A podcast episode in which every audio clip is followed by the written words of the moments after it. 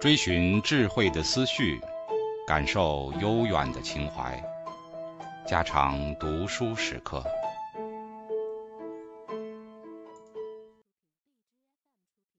风筝，鲁迅。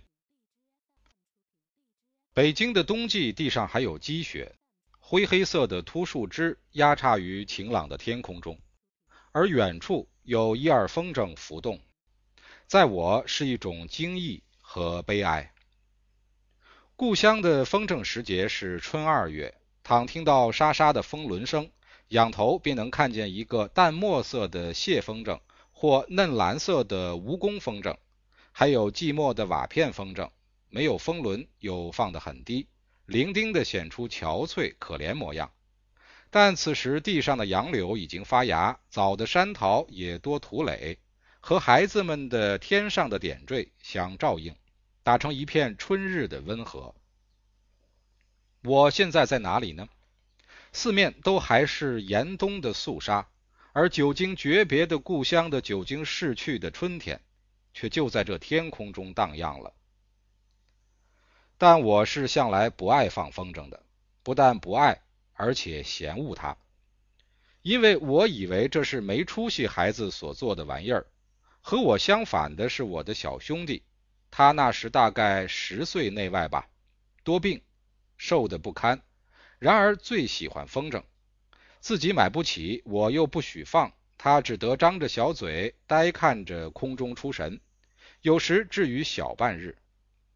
远处的谢风筝突然掉下来了，他惊呼；两个瓦片风筝缠绕解开了，他高兴地跳跃。他的这些在我看来都是笑柄，可比的。有一天，我忽然想起，似乎多日不很看见他了，但记得曾见他在后园拾枯竹。我恍然大悟似的，便跑向少有人去的一间堆积杂物的小屋去，推开门，果然就在尘封的食物堆中发现了他。他向着大方凳坐在小凳上，便很惊惶地站了起来，失了色，瑟索着。大方凳旁靠着一个蝴蝶风筝的竹骨，还没有糊上纸。凳上是一对做眼睛用的小风轮，正用红纸条装饰着，将要完工了。我在破获秘密的满足中，又很愤怒，他的瞒了我的眼睛，这样苦心孤诣的来偷做没出息孩子的玩意儿。我即刻伸手折断了蝴蝶的一只翅骨，又将风轮掷在地下。踏扁了。论长幼，论力气，他是都抵不过我的。我当然得到完全的胜利，于是傲然走出，留他绝望地站在小屋里。后来他怎样，不知道，也没有留心。然而我的惩罚终于轮到了。在我们离别的很久之后，我已经是中年。我不幸偶尔看到一本外国的讲论儿童的书。才知道游戏是儿童最正当的行为，玩具是儿童的天使。于是二十年来毫不意及的幼小时候对于精神的虐杀的这一幕，忽的在眼前展开，而我的心也仿佛同时变了铅块，很重很重的坠下去了。但心又不竟坠下去而至于断绝，它只是很重很重的坠着坠着。我也知道补过的方法的，送他风筝，赞成他放，劝他放，我和他一同放，我们嚷着跑着笑着。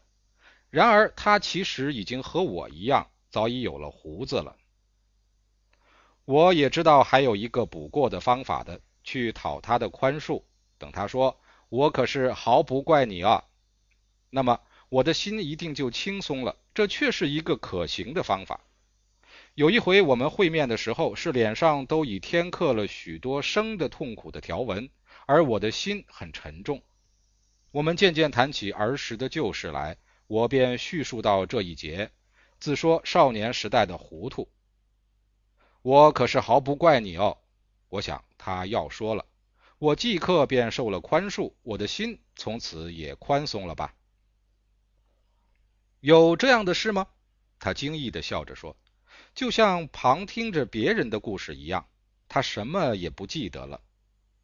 全然忘却，毫无怨恨，又有什么宽恕之可言呢？无怨的恕，说谎罢了。我还能希求什么呢？我的心只得沉重着。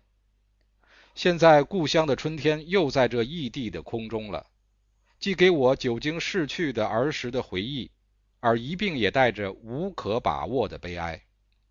我倒不如躲到肃杀的严冬中去吧。但是四面又明明是严冬，正给我非常的寒威和冷气。一九二五年一月二十四日。